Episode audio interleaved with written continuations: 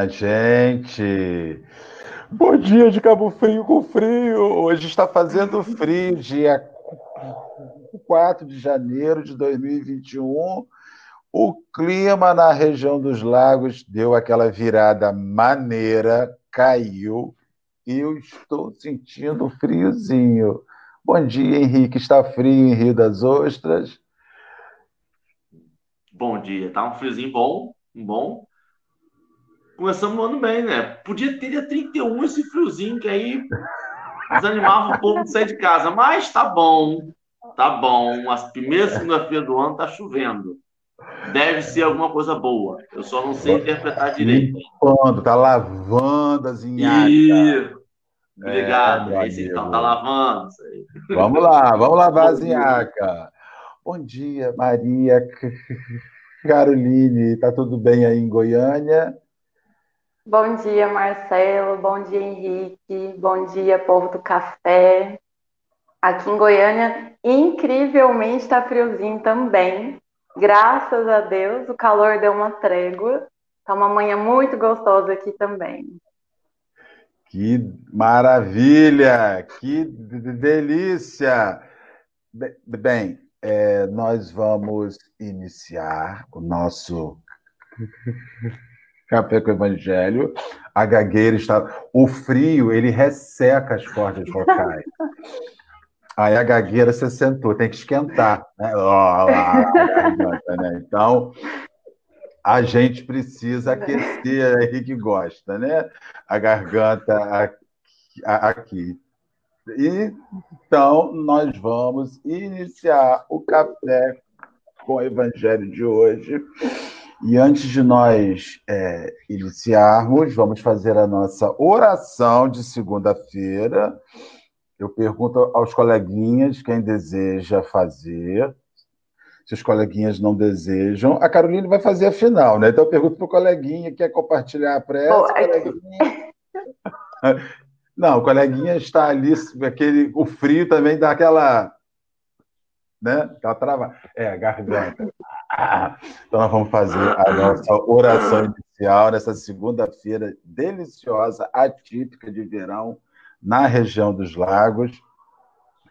E agradecer ao divino amigo de Nazaré o momento de estarmos aqui reunidos com os nossos companheiros, quando a gente entra na casa dos nossos companheiros, e os nossos companheiros entram nas nossas casas, e a gente se visita de forma virtual para fazer esta grande celebração ao Evangelho de Jesus e tirarmos, Senhor, da sua mensagem, das suas reflexões e tirar das suas instruções um meio de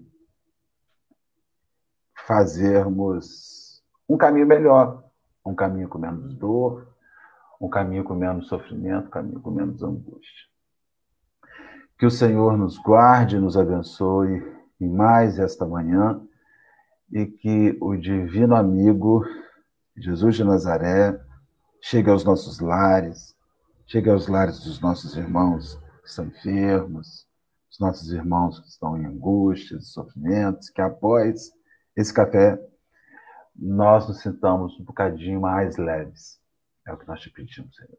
Graças a Deus. Graças a Deus. Bem, nós vamos sequenciar para as pessoas que, que estão vindo hoje pela primeira vez, chegando. Nós estamos fazendo o Evangelho por Emanuel, onde ele faz uma análise do Evangelho segundo Mateus. Então, nós estamos sequenciando ele. Hoje estamos no capítulo 5, versículo 1 de Mateus. E a Caroline vai participar com a gente hoje aqui. Vamos segui-la, né, Caroline? Vamos seguindo você. Então, você pode ficar à vontade aí. Se quiser falar um pouquinho de você, falar um pouquinho. A gente nem falou disso, as pessoas já te conhecem, você já é sócia. Mas se achar que é Amigos de infância já. Amigos de infância já, exatamente. Então vamos lá, podemos é... começar. eu vou, vou até comentar um pouquinho, porque tem muito a ver comigo o que me veio. Lógico, né? A gente faz uma leitura segundo o nosso olhar também. Mas eu me vi muito nas reflexões desse, desse verso aqui e dessa, é, desse item do Fonte Viva por dois motivos. Um, é, em relação à minha profissão, né? Que ele fala que Jesus estava ali educando mas também é, fazendo uma introdução da minha função como historiadora, né? É, a gente tem uma tendência quando vai ler a Bíblia de falar só a parte histórica, né? Porque é importante, é, é super importante a gente pegar o contexto histórico para a gente poder entender, mas eu sempre tento é, separar um pouquinho o contexto histórico e falar assim, se eu fosse ler aqui agora, só, essa, só esse pedaço aqui, o que, que ele me diria, sabe? É lógico que a gente contextualiza e tal, mas principalmente um texto igual esse daqui, que é muito forte, né? O que, que ele me diria? Como que eu consigo olhar isso aqui hoje, né? E é difícil, porque a gente quer saber o que está ali, o contexto e tudo mais, mas. É... Bom, eu acho que eu vou falando um pouquinho de mim ao, ao longo também, é, conforme eu for fazendo as reflexões, né? Eu vou ler aqui o primeiro, e vou ler, é, aqui no, no, no, no, livro do Emmanuel, está falando assim: Vindo as turbas, subiu ao monte. E aí vem uma, uma lição do Fonte Viva chamada Diante da Multidão. Só que eu vou pegar o texto, o versículo mesmo, da Bíblia. Porque essa parte que está no livro do Emmanuel não é nem o versículo inteiro, né? É só um trecho do versículo. E aí eu falei, pô, que sacanagem, né? Porque o que vem depois é nada mais, nada menos que Sermão do Monte, tudo mais. Eu falei, poxa, eu fiquei justamente com esse trechinho aí, com esse versículo. Só que eu tive uma grande surpresa. Fala assim, ó, lá no versículo 1: Vendo Jesus as multidões, subiu ao monte e, como se assentasse, aproximaram-se os seus discípulos e ele passou a ensiná-los, dizendo. Aí já é o versículo 2, né? É, vendo as turbas, subiu ao monte. Aí a lição do Fonte Viva vem e fala assim, diante da multidão. Eu falei, caramba, o que, que tem aí, né? E aí me veio uma reflexão. O que, que a gente faz quando a gente está diante da multidão? Sabe? Ele viu uma multidão. Ele poderia ter. Não era sempre que ele via a multidão que ele ia lá falar, né? Ele viu a multidão e ele foi lá subir para falar. O que, que, será que Jesus falaria? Eu fiquei pensando assim: o que, que a gente faz quando está diante de uma multidão? Porque ele é o governador do planeta, né? Então, o que, que ele tinha para dizer nesse momento, sabe? É, quando eu estou diante de uma multidão, eu uso essa oportunidade para soltar, assim, despejar o que eu penso, o que eu acho, o que eu quero, sabe? Eu uso essa oportunidade para apontar o dedo e falar tudo de errado que eu vejo. O que, que eu faço quando eu fiquei pensando isso assim? O que, que eu faço quando eu estou diante da multidão? Porque eles subiram ao monte, eles colocaram num lugar em que ele é, todos ouviriam, né? E eram discípulos. Então eu fiquei que, que, que Jesus falaria ali naquele momento? E o que vem depois é muito forte, né? E é um dos textos que, inclusive, se eu não me engano, é o Gandhi que fala que. É, né, é o Gandhi, né? Que se, é, é, é ficaria se toda a Bíblia se perdesse, ficasse só o Sermão do Monte, estava ótimo. Então, a ele primeira vai, coisa que. Ele vai, ele vai além, ele diz que se tirasse toda a religião do mundo e se deixasse somente o Sermão do Monte, o homem não se perderia moralmente. É, você pode tirar tudo do mundo religioso, né? Se deixar o sermão do monte, a gente ia ter um, um caminho.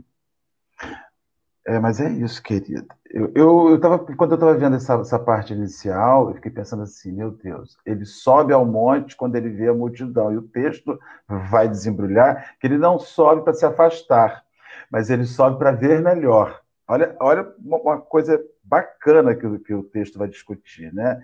Ele não se afasta da multidão para se distanciar dela. ele se afasta da multidão para ter maior amplitude. Que quanto mais de, de, de longe ele fica, mais amplo é como ele vê. E aí você vê a diferença das pessoas, né? que é o que o texto vai discutir bastante. Tem gente que se afasta da multidão para não ter o, contato, e tem gente que se afasta da multidão para ter maior amplidão e poder fazer mais. Isso aí. Isso é só o começo. E assim, gente. só contextualizando também, aí tem a parte que eu falei, né?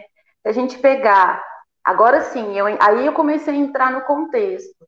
É, ainda fazendo uma introdução, porque tem muito a ver com o texto do Fonte Viva e com o nosso contexto.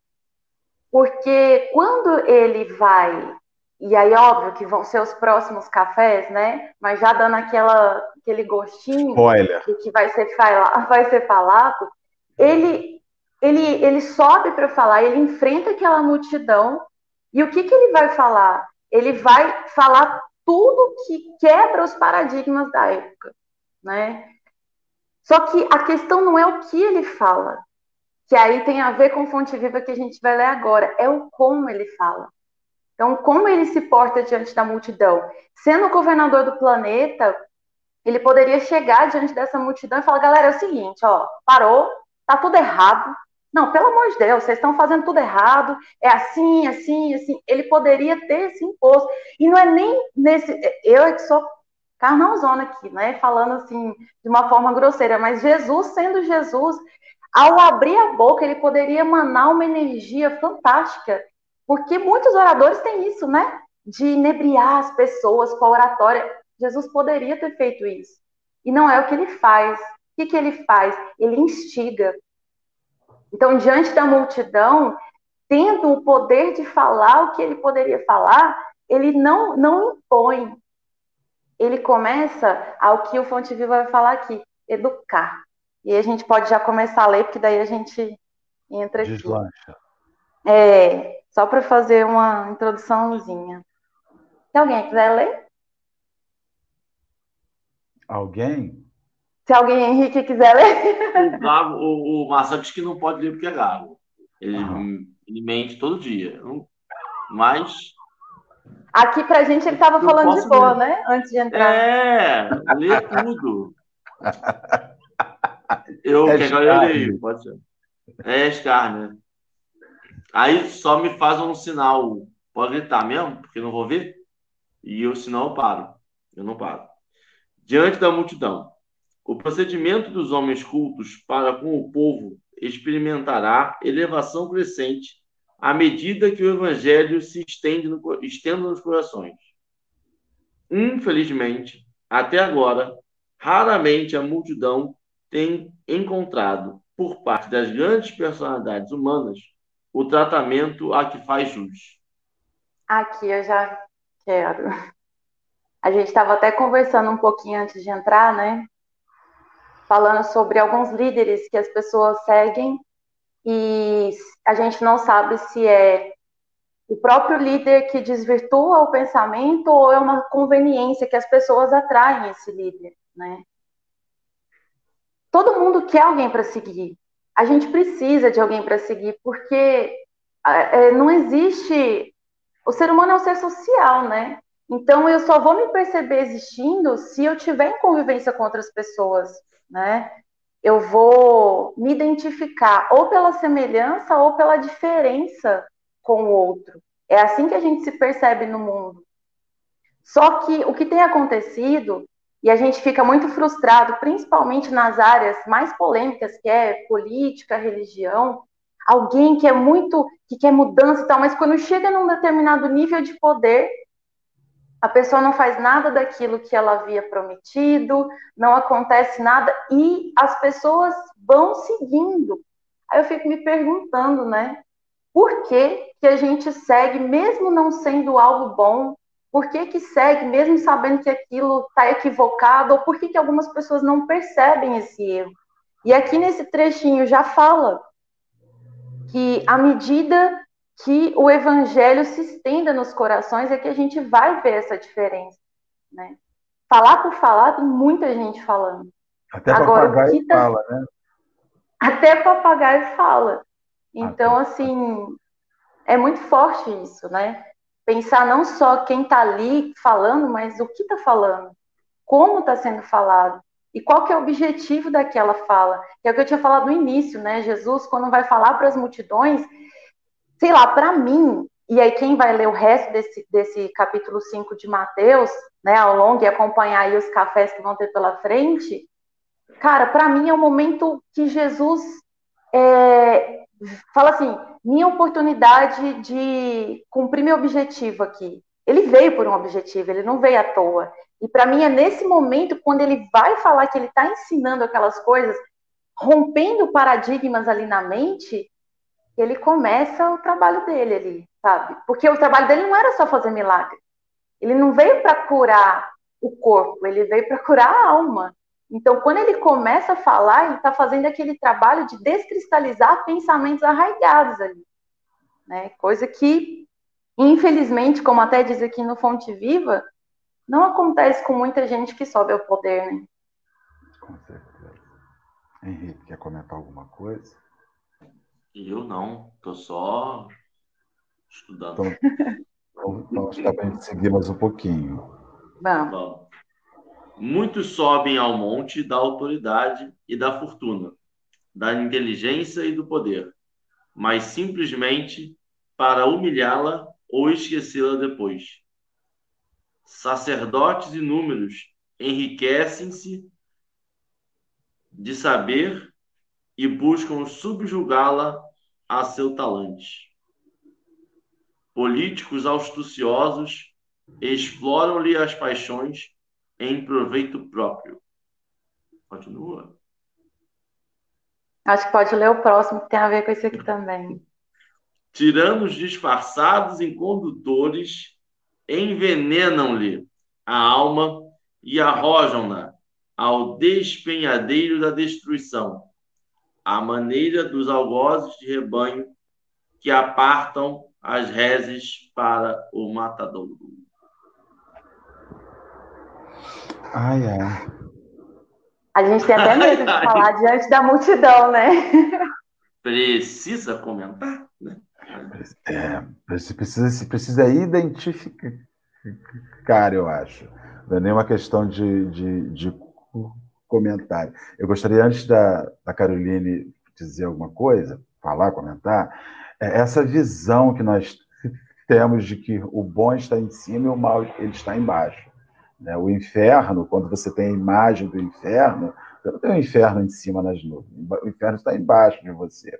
Então, eu vejo sempre que existe uma, uma, uma questão racional que, que bota tudo que é bom em cima e o que é ruim embaixo. E quando você vê a riqueza que te coloca em cima e a pobreza que te coloca embaixo, quando você vê que no alto do, do monte não cabe o mundo inteiro. Não cabe o mundo inteiro no alto do monte. O alto do, do monte só cabe, abre aspas, os eleitos. É por isso que quando você pensa no alto de monte, você pensa assim: ah, o dia que a terra chover e alagar e chegar ao mar, chegar em Goiânia, e aí nós não tivermos mais espaço para lugar nenhum. Olha só como é que vai subir, hein? O dia que o mar entrar e chegar em Goiânia, eu vou procurar um morro para subir. Quando você pensar em chegar no alto daquele morro, já está cheio, porque o pico. Não existe pico de morro para todo mundo. Fisicamente não existe. Então, quando você vê essa relação de que poucos chegarão ao topo, poucos caminharão até o, o, o, o, topo, a gente vê como que o alto de um monte sempre representou simbolicamente o sucesso. Tanto que há pessoas que fazem enormes esforços para chegar no alto das montanhas mais inatingíveis. Porque ali é como se eles chegassem no ápice da sua vida, né? Mas isso é uma questão física. Aqui, Emanuel começa a falar sobre o monte interior que cada um tem dentro de si. Para que você saia do submundo seu, né? E comece a procurar o píncaro. Henrique, essa palavra é é, esse é espírita mesmo, viu? Esse é espírita mesmo, o píncaro da sua montanha interior. E aqui ele está falando sobre isso, sobre as pessoas que saem, fazem a viagem né, da base, quando chega lá em cima não olha mais para baixo. não procura saber quem ficou. Era isso que eu estava pensando aqui. Vai, meu bem, pode comentar, que a palavra é sua agora. É tanta. Pode falar, Henrique. Pode falar aí também. Eu estou viajando aqui. Já ampliou 50 milhões de coisas aqui agora. Você falando desse monte interior, me vem também aqui. A gente, quando lê isso aqui, nossa tendência é pensar nessas figuras, né? Políticas, religiosas, essas lideranças que estão na mídia. Só que quando fala é, sacerdotes inúmeros, políticos, tiranos, a gente pode fazer uma reflexão do nosso círculo mais próximo. Porque, como eu falei no início, né, em relação ao meu trabalho, por exemplo, eu tenho uma pequena multidão, que são os meus alunos, eu tenho meu filho, eu tenho minha família, então eu tenho uh, um montezinho que de vez em quando eu subo ali e eu tenho a voz. O que, que eu estou fazendo quando eu estou falando ali? Né? Que, que, que eu estou é, como que eu estou administrando essa fala para poder instigar as pessoas que estão me ouvindo, fazê-las pensar, ou se eu estou impondo aquilo que eu quero. Porque se a gente pensar, quando Jesus vai ensinar, ele encarnou na Terra para quê? Para ser o caminho, a verdade e a vida. Só que a verdade, a gente quer impor a verdade. E ele não, ele falou: Conhecereis a verdade, e a verdade vos libertará. E a gente não tem essa paciência de querer que o outro conheça a verdade para a verdade libertar o outro. A gente quer enfiar a goela abaixo essa verdade. Só pela, se puder, a gente ainda sacode, né? E fala, pelo amor de Deus, como é que você pensa? A gente não tem a paciência de ensinar como Jesus fazia. E a gente muitas vezes está sendo esses tiranos aqui disfarçados sem perceber, né? Então, não é só olhar também para aquele monte que a mídia mostra. Porque, gente, isso aqui a gente lê inteirinho, esse fonte viva aqui, é a nossa sociedade agora, né? Não tem nem o que discutir, assim, é o que a gente está vivenciando. Mas e para além disso, sabe? Para além daquilo que a mídia está mostrando, como que eu vejo isso aqui no meu dia a dia? Como que isso aqui está interferindo na minha vida, né? Eu só posso falar só agora, eu vou jogar um álcool e tacar fogo em cima dos espíritas. Porque assim, eu vi. É, não sabe por quê? Porque assim, porque essa parte que sacerdotes e números enriquece de saber e busca subjugá-la a seu calante. A doutrina espírita, sem sombra de dúvidas, eu não falo isso puxando o braço para a nossa sardinha. É a religião que mais possui acúmulo de conhecimento literário. Nós temos mais de 6 mil livros. Né? Se você for procurar tudo, só o Chico tem 500, assim, de, da Lavra, direto dele ali. Então, assim, você, você, nós somos uma, uma religião que nos, nos abarrota de conhecimento, nos top de conhecimento.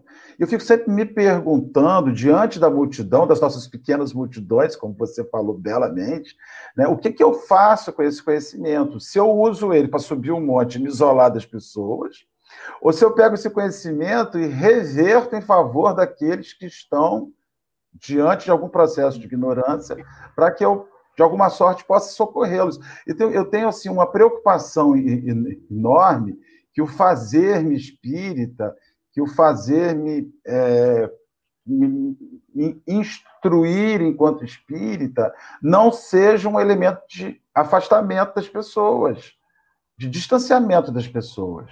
Porque senão você vira espírita e para de socializar, e para de saber onde, estão, onde está a dor. A, a live, eu estava pensando sobre isso ontem, meu, eu e meus botões, né? Porque eu faço, eu fico, minha cabeça parece que vai fundir eu falo, de uma certa forma, esse sistema de, de, de, de, de live, ele nos aproximou muito. Então, nós estamos fazendo muita coisa legal. Entretanto, isso não pode ser exclusiva fonte de operosidade quando há um conjunto de coisas reais acontecendo fora da internet, no mundo lá fora. Então, assim, tem gente passando fome na rua. Ainda precisa que eu saia e leve algo para alguém. Se eu não quiser distribuir, que eu leve para quem distribua. Então, assim, eu tenho pensado muito enquanto espírita, o quanto conhecer que o espírita começa a conhecer e começa a subir a montanha. Isso aí é. Você conhece o espírita pré-prece e o espírita pós-prece. Quando ele faz a primeira prece, ele já muda. Quando ele entra na Câmara de Passe a primeira vez, ele já ganhou uma condecoração, ele já subiu de patente. Quando ele vai trabalhar na reunião mediúnica, ele já está morro acima. Né? Fogo, morro acima. Quando ele chega no alto, que ele vai assumir atribuições, e às vezes ele chega lá e esquece de quem ficou.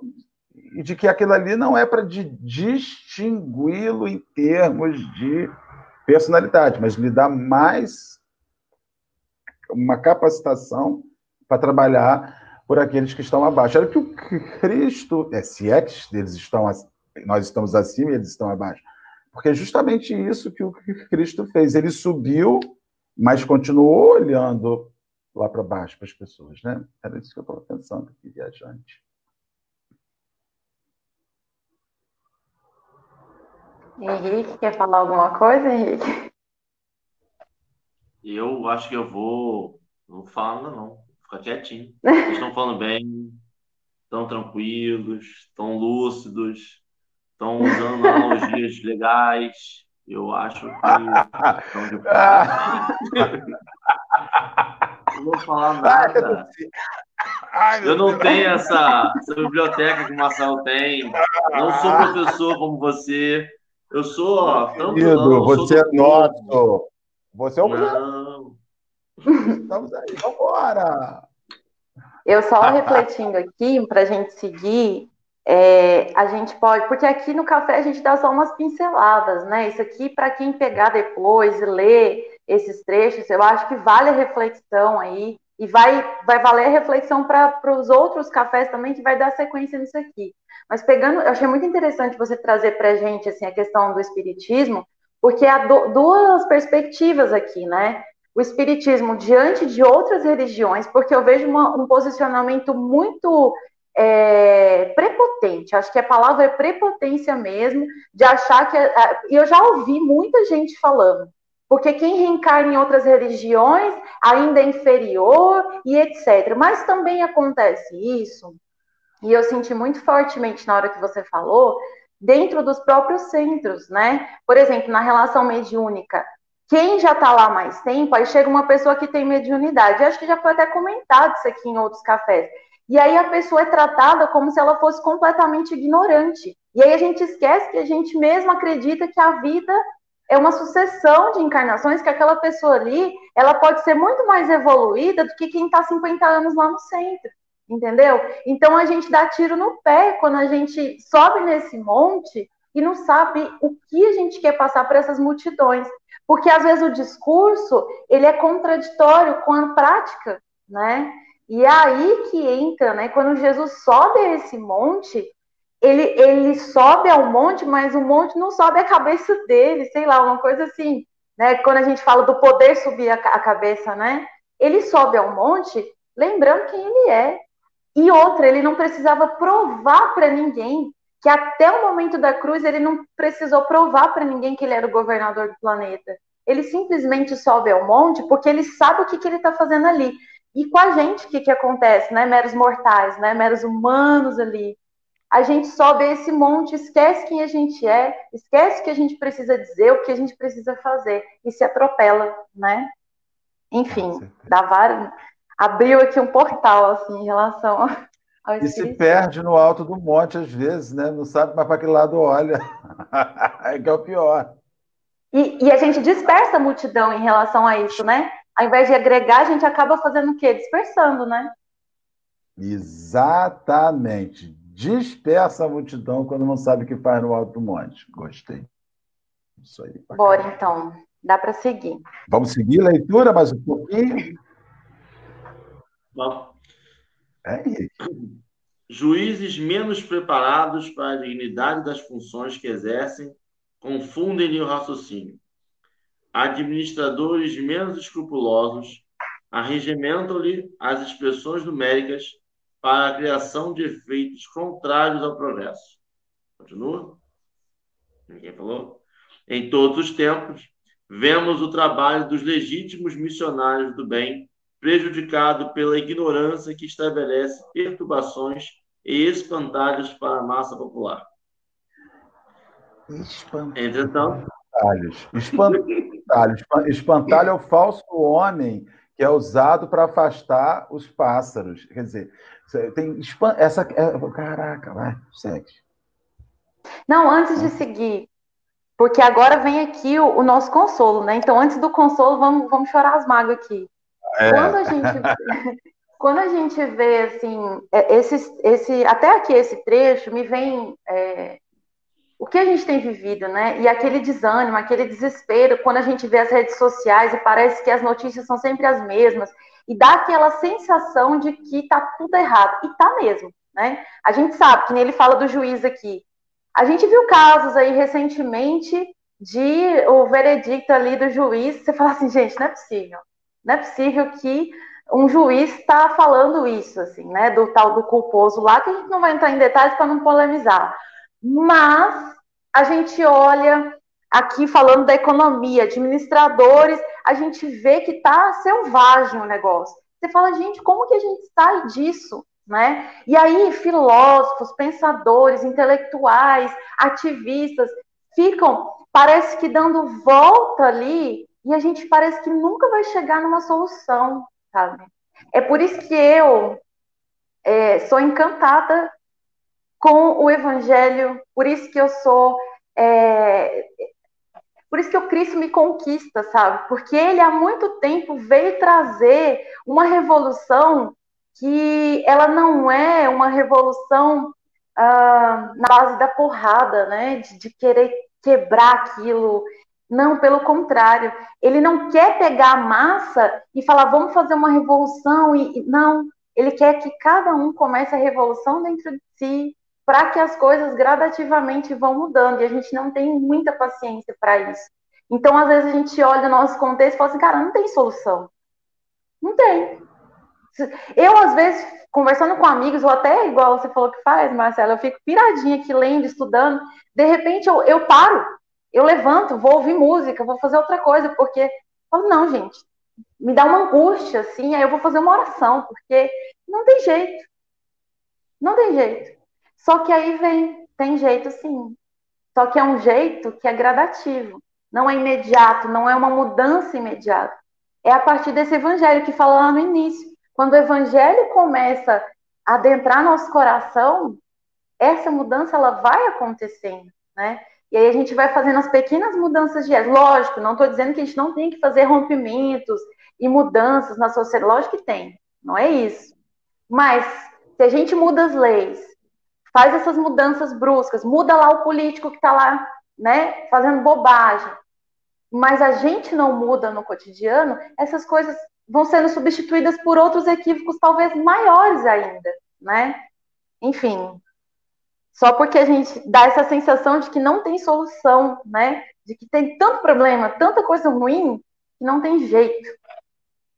Deixa eu só falar uma coisa que eu tenho, que quando a gente fala sobre isso, quando você falou, me veio uma, uma, uma discussão que se tem em outro campo, mas que se aplica claramente ao essa vivência do Evangelho, às palavras de Cristo, né? É, a gente achou em algum momento na humanidade que a solução estava no estudo isolado. Então, você conhece muitos espíritas que estudam muito, que têm uma biblioteca vasta, que se orgulham de dizer que a maior acervo é, religioso é o Espiritismo, que falam, sei lá, em outras línguas, que, que, que fazem palestra todo dia, o dia inteiro, só que fazem palestra para aquelas mesmas pessoas. A gente precisa sair da academia e ir para a rua. Quando a gente acha que o mundo está acabado, quando a gente acha que o mundo não tem solução, que está pior, a gente precisa ir e praticar o evangelho. É aí que a gente retoma a nossa fé. Porque quando você faz o bem, o bem retorna para você. Mas o bem não vai retornar para você dentro da sua biblioteca. Você não vai achar uma palavra que vai acalmar o seu coração. Infelizmente, são algumas atitudes que você precisa tomar para acalmar o coração. É o sorriso, é o, o olhar de gratidão, é, é, o, é o. E nessa pandemia é pior, e aí acho que essa é a angústia, né? É você não poder vivenciar vivenciar essas, essas coisas que fazem você renovar a fé. Porque quando você vê um abraço sincero, quando você vê um sorriso sincero, um obrigado sincero, você, você retoma, te dá um, um, um carinhozinho por dentro. E essa pandemia faz com que você tenha menos isso, né? Faz com que você se isole mais. Só que, por que, que Jesus podia ter descido à Terra, escrito 50 mil livros, e falar: fiz meu serviço, subi, leiam. Por que, que ele optou por não escrever, né? Por que, que ele optou por ir falar? Porque é assim que você toca as pessoas. A gente tem ah, a nova tecnologia, a gente fala. A gente fala. É, realmente, a gente está aqui todo dia falando. Mas assim, a gente está cativando novas pessoas. A gente está, hoje está segregando mais ainda. Está formando um grupo de 100, 150 pessoas que estudam todo dia o Evangelho. Mas essas 100, 150 pessoas, ela consegue cativar duas, três. Infelizmente, alguns, alguns macetes são utilizados por mal. A gente tem marketing multinível aí que funciona há anos, que é uma pirâmide, que todo mundo sabe que é pirâmide, mas porque os, a, a, o princípio por trás funciona. Eu não preciso motivar 100, eu preciso motivar três. E essas três, motivar mais três. E é esse princípio. E funciona. Se funciona para dar golpe, não pode funcionar para propagar o amor? Tem que funcionar. É exatamente. É por isso, eu gostaria de fazer um comentário. Deixa eu te falar uma coisa, Henrique. É, eu percebi nessa pandemia, é, a gente vem fazendo muita atividade na Casa Espírita há muito tempo, que alguns companheiros tiveram dificuldade em assimilar isso, essa questão da internet. Mas por quê? Porque são pessoas que se alimentam de abraços, se alimentam no sentido vaidoso mesmo, sabe? Precisa daquele grupinho que goste dele, aquele grupinho que diga assim, nossa, como é, né? é aquele montezinho que você se coloca para todo mundo te abraçar e dizer, ai, como é bom quando você vem aqui, nós te gostamos. Ah, tem aquele salgadinho que você ama no, na cantina. Ah, eu vou separar o seu salgadinho. Ah, vem porque tem o seu biscoitinho. Então, assim, a gente gosta de criar rebanho, que é o que o texto fala inicialmente. A gente gosta de. Porque naquele rebanho você é confortável. E, na verdade, o que o Evangelho fala é o seguinte: você tem que fazer parte daquele rebanho, mas de todos os outros rebanhos. Você não pode circunscrever-se só os seus. Porque existem os seus, existem os outros que também são seus. E que você também é deles, né? É muito legal essa reflexão sua e que leva a gente para ter que se expor mais. Eu acho que nós nos expomos muito pouco e tem que se expor, meter a cara mesmo e ir para cima com o evangelho do Cristo. É isso daí.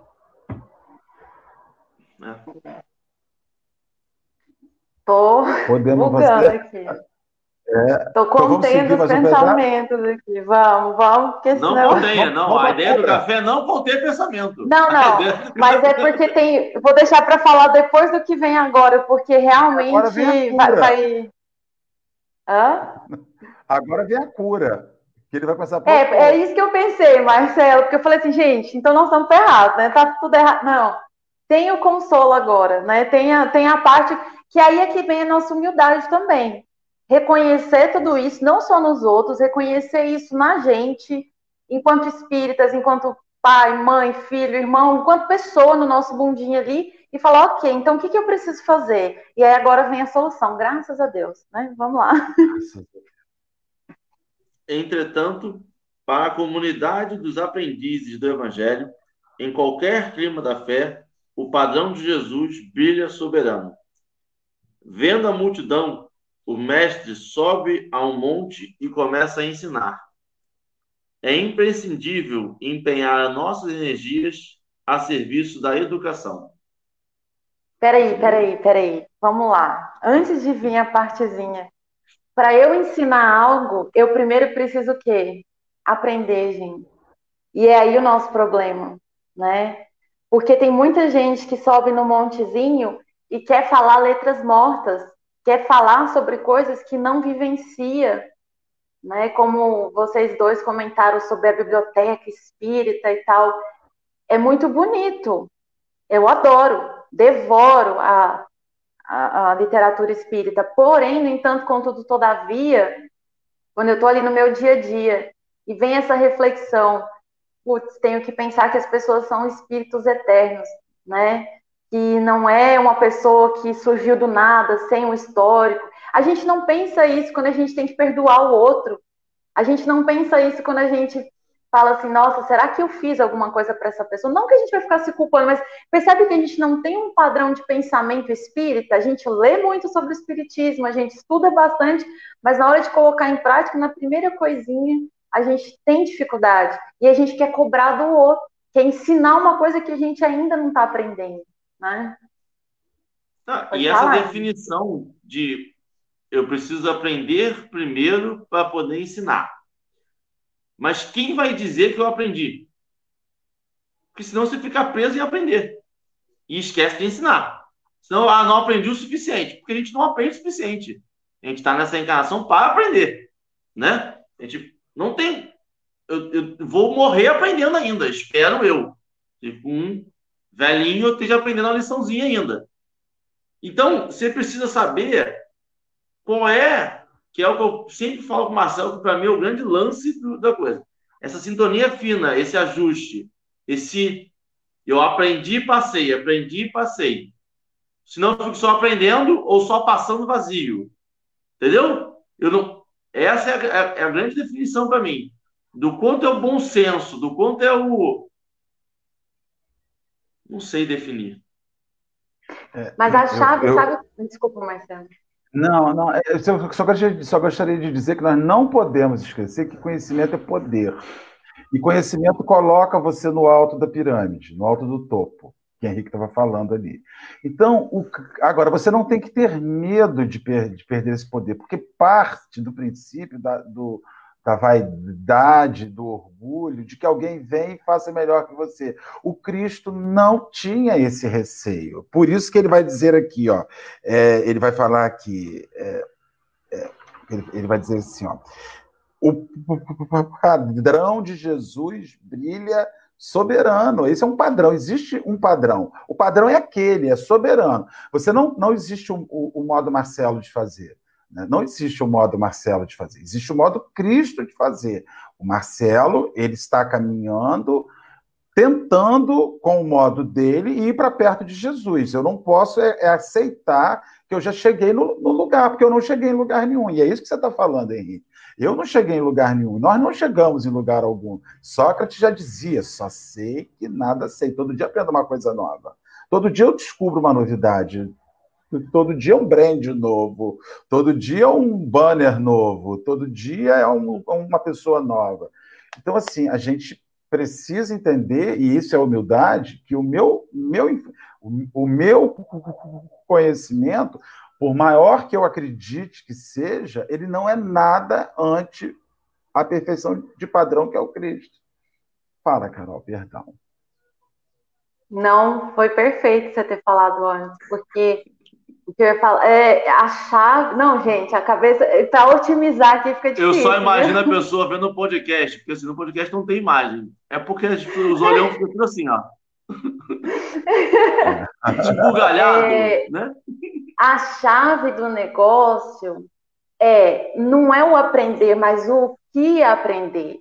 Talvez o que a gente está se equivocando, porque assim, ó, o padrão de Jesus, qual é o padrão dele? Porque ele ensina coisas que nós esquecemos e a gente quer aprender muito sobre o conhecimento é, na letra intelectual, né? Aqui no intelecto, que é importante, claro, mas a gente esquece de aprender o essencial. Então, talvez para mim, vocês dois falando, a chave esteja aí. a gente esteja aprendendo muita coisa que vai para o intelecto e não está conseguindo aprender a prática daquilo. Então, a gente fica no ensino, e eu concordo quando o Henrique falou, lógico que é, eu, por exemplo, vejo, quando eu fico lendo, lendo, estudando muito, eu tenho a necessidade de conversar, nem que seja com amigos. Porque aquilo ali, aqueles pensamentos ali ficam me sufocando, então eu preciso compartilhar. Mas é, esse ensino e, essa, e esse aprendizado que está falando aqui, é, aí vem o que o Marcelo falou. É o ensino segundo o padrão do Cristo, não o nosso. Porque o que vem falando antes aqui nessa lição do Fonte Viva é o nosso, é o que eu vim falando assim, quando até fiz a postagem aqui do, do café, em relação que as pessoas estão falando, ah, o novo normal. Ok, o que, que é normal? O que, que a gente tem considerado como normal que foge desse padrão do Cristo e que a gente não tem a coragem, a ousadia de quebrar esse paradigma como ele fez? Ele subiu no monte e aí ele quebra paradigmas, porque aí o interessante é ver depois o que, que ele fala que são os próximos, as próximas cenas aí do café, né? Que ele vai quebrar o paradigma da época.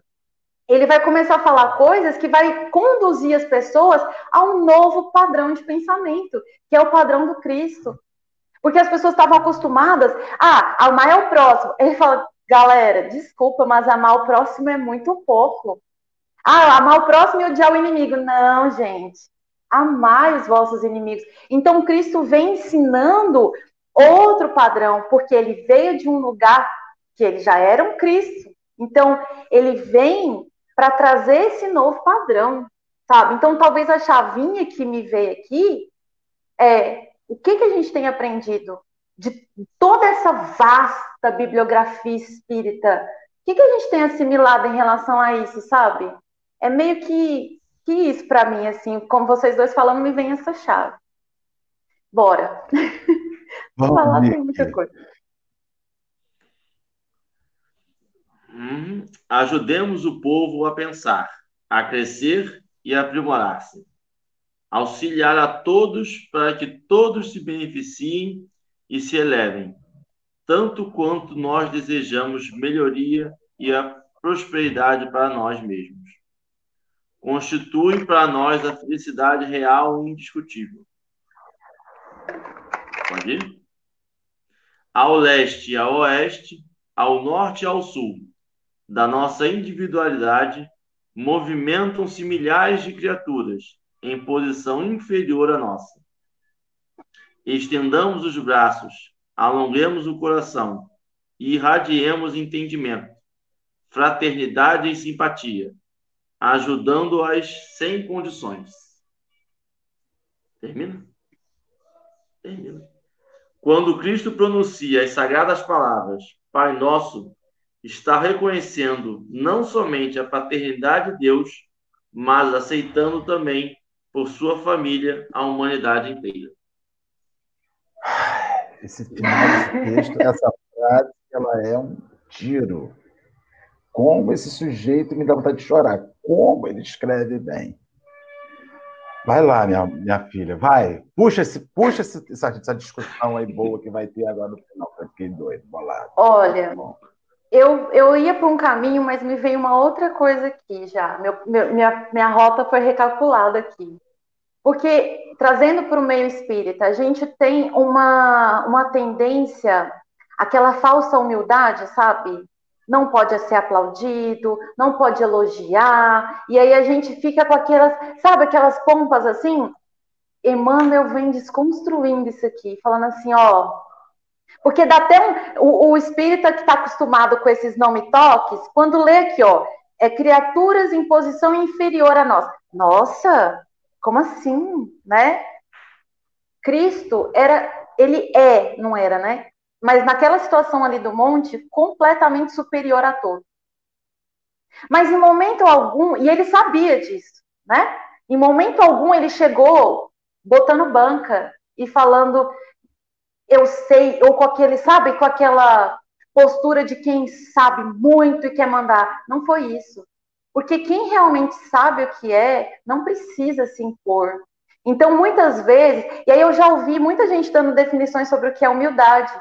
E aí entra, eu acredito. Porque humildade não é o sempre ser aquele que se encolhe, ah, não, não sei, ah, sabe aquela coisa falsa? Humildade é você não ser nada, nem a menos e nem a mais daquilo que você é. Porque se você estiver sendo menos daquilo que você é, é aquilo que o Henrique tinha falado. Eu estou aprendendo, aprendendo, aprendendo e não estou passando. Eu não estou ensinando. Então, quando a gente reconhece que tem gente inferior a mim, eu reconheço isso, mas não querendo, é, como que eu vou dizer, humilhar aquela pessoa, como diz aqui antes, né, na, no, no texto, no próprio texto.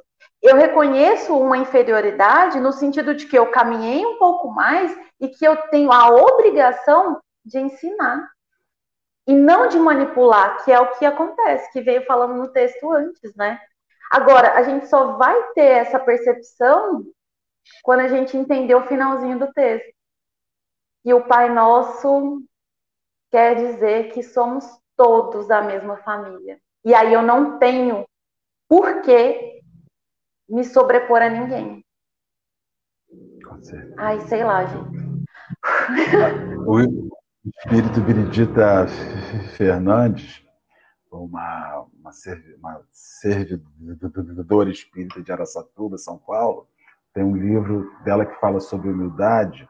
Eu não me lembro agora o nome, eu peço perdão a vocês, posso até pesquisar depois, mas eu não posso me esquecer do que eu li ali uma ocasião, dos poucos livros, Henrique, foram bem poucos, bem menos que você imagina. Os poucos livros que li espíritas, essa ocasião, eu estou te falando sério, uma hora eu vou Não tem como. Todo café com evangelho você dá uma indicação do livro. Já tem 600 cafés com evangelho. Ah, olha só, então, olha só. Então ela, fala, ela faz uma consideração que é fabulosa. Ela diz o seguinte: quando se fala sobre vaidade, ela pergunta o seguinte assim: acaso as flores foram feitas para ficar no chão e serem pisoteadas, ou manterem-se no alto dos galhos, enfeitando o caminho e perfumando quem passa?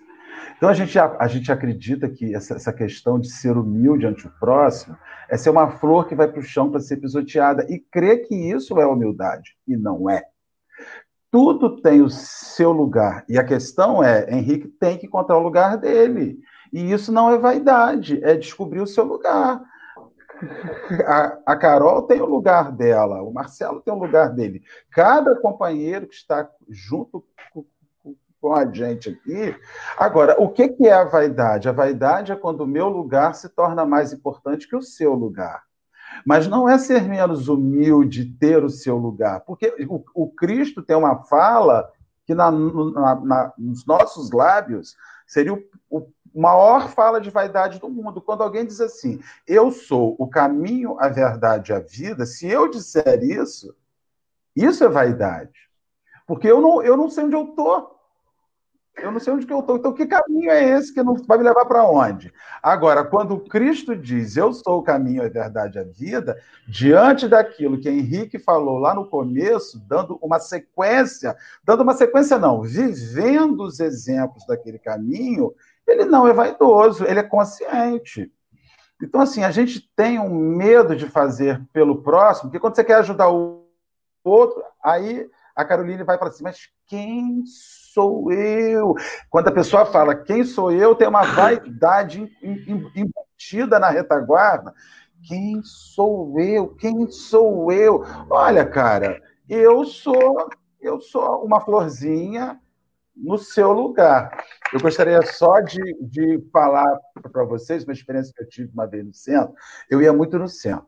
Ah, vou, ia bastante, ainda vou ainda, agora está fechado. E passei 15 anos meu em público quando eu fazia uma palestra, era, era legalzinho, aparecia uma, uma, alma encarnada numa casa espírita e dizia para mim assim: foi boa palestra, a gente não deve elogiar para você não se envaidecer. E aquilo ali, eu escutei isso 15 anos da minha vida pública, fazendo palestra. Sempre tinha alguém que chegava no final, dizia que não ia me elogiar para me envaidecer. Um dia eu falei, gente, mas eu sou tão suscetível assim, que essas pessoas não me conhecem, me suscetibilizam a vaidade. Um dia chegou uma alma encarnada e me disse isso. Foi com ela. Acho que não sei se foi um, um encosto ou se foi um amigo espiritual que me deu uma resposta resposta mental e eu dei. Eu falei assim: olha, vai. Nossa, é a senhora que acha que a sua opinião tem força sobre mim. A senhora vai. Então, a gente com esse negócio que eu não vou elogiar para não envaidecer, você está se auto-atribuindo força moral suficiente para elogiar, para envaidecer o outro. Então, na verdade, a vaidade está em você, não está no outro. Quando o Henrique faz uma coisa legal e eu digo assim, ah, eu não posso elogiar porque ele vai se sentir, eu estou atribuindo a mim mais do que eu sou. Eu estou atribuindo a mim a força de colocar Henrique no lugar. Isso é vaidade. Isso é vaidade minha, de atribuir a mim esse poder que eu não tenho. Eu não tenho esse poder sobre ninguém. E ninguém tem esse poder sobre mim. Então, eu faço a reflexão porque o Cristo, se ele tivesse subido o um monte e ficado assim de lá de cima, o que será que eles lá de baixo estão pensando que eu quero me sobressair, que eu quero ser melhor que eles, que eu quero dizer ele como é que eles fazem? Quero sim. Eu sei o que eu sou. Eu sei o que eu construí. E vamos em frente. Ai, ai. Segue aí o Henrique, pode falar. Eu sei que você já está com a cabecinha assim, barate, desbarate Você, no mínimo, é maldoso. Você fala na explanação, e aí você vai, vai, Henrique, agora vai. Ah, eu? Eu? Não. E nem é falsa verdade, não. Eu não vou falar mesmo. então, mas é isso. E o, o Cristo se bota no lugar, ele vai para o lugar e vai consciente de quem ele era. A per pergunta é: diante a multidão, eu gostaria só de fechar a pergunta para você, Carolina. Você sabe quem você é diante a multidão? Você sabe, Henriqueto, quem você é diante a multidão? Você sabe a força que você tem? Você tem aí o pessoal cheio de gente curtindo de, de, de, de monte as nossas reflexões, as reflexões do Café com o Evangelho. Então, vai para cima. Não, não, não esfria, não. Estamos no lugar da florzinha, ocupando espaço, ciente que tem outras tantas pessoas para ocupar esse espaço e ocupando bem em vários outros lugares. Nesse momento, a função é da gente e não vamos assumir, vamos para cima. Sempre. Carol. Concordo com o Henrique. A única coisa que eu tenho para falar depois dessa fala do Marcelo, eu fiquei muito emocionada aqui. Eu estou contendo é, equilibrando aqui, porque a única coisa que eu tenho a dizer são duas, na verdade. É que eu sou, sinceridade, muito grata a esse café. Eu já tinha comentado isso com a Dorinha na primeira vez que ela fez o convite. Para mim, no início dessa pandemia, descobrir o café foi muito significativo, justamente porque essa liberdade do falar. Eu tô arrepiando aqui, assim, lembrando mas no momento que estava, sabe, bem no comecinho, quando estava todo mundo meio agoniado, não sabia o que ia ser e tudo, eu estava com muita dificuldade, muita ansiedade. E ter esse. acordar às sete horas da manhã para ouvir vocês e tudo, foi um impulsionador. Então, é, isso vocês têm cumprido, sabe? Essa, essa missão aí de subir no monte e fazer a gente pensar, como diz aqui, pensar, crescer e se aprimorar. Eu digo que eu tenho crescido muito com café. Eu ultimamente não tenho conseguido, às vezes, acessar a sete, comentar como eu estava antes, porque eu voltei a trabalhar presencial, estou indo agora, inclusive. Ah, a base do monte, mas... você não parou de subir. Olha, vai dar. Mas... mas eu sempre assisto depois, sabe? E assim, tenho crescido muito.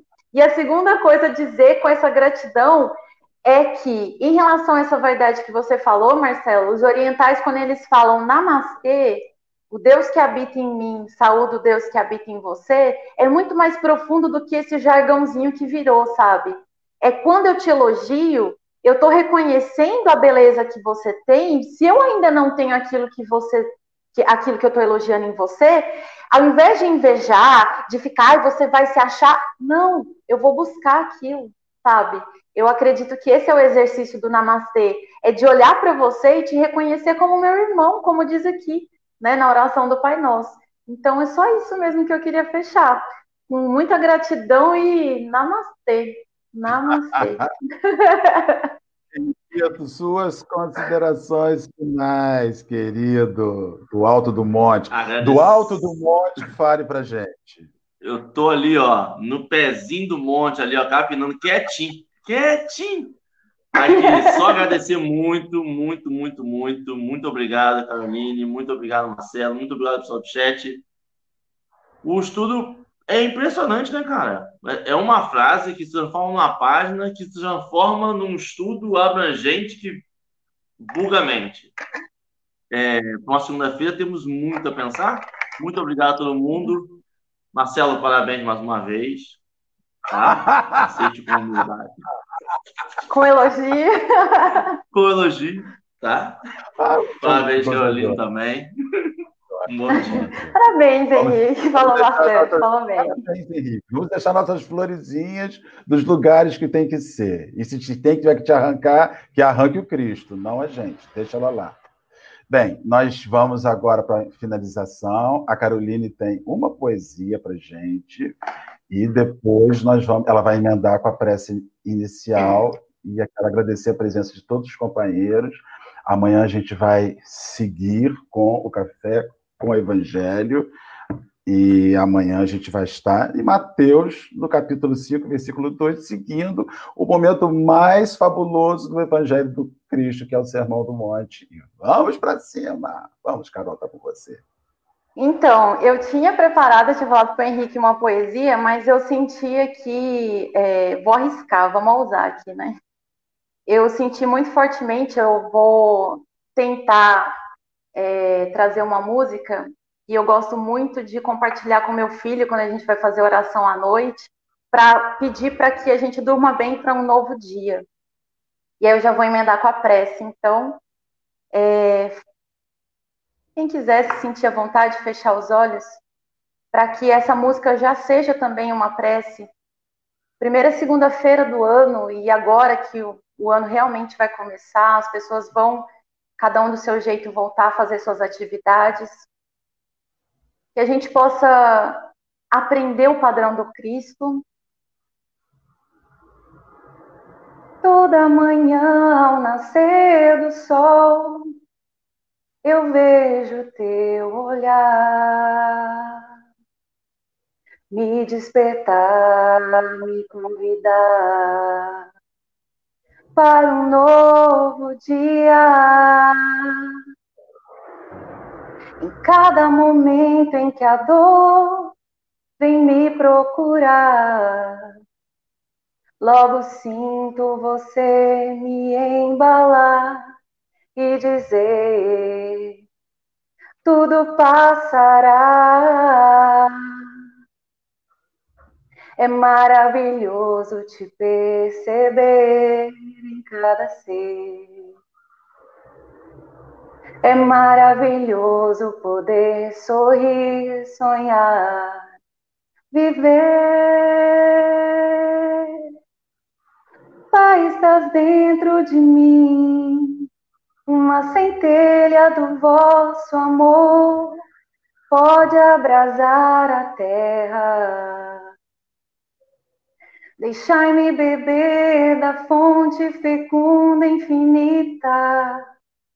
Pai, estás dentro de mim. Eu posso sentir a cada pulsar teu coração, a tua mão a me guiar e tua voz falando baixinho para mim, meu filho, estou aqui.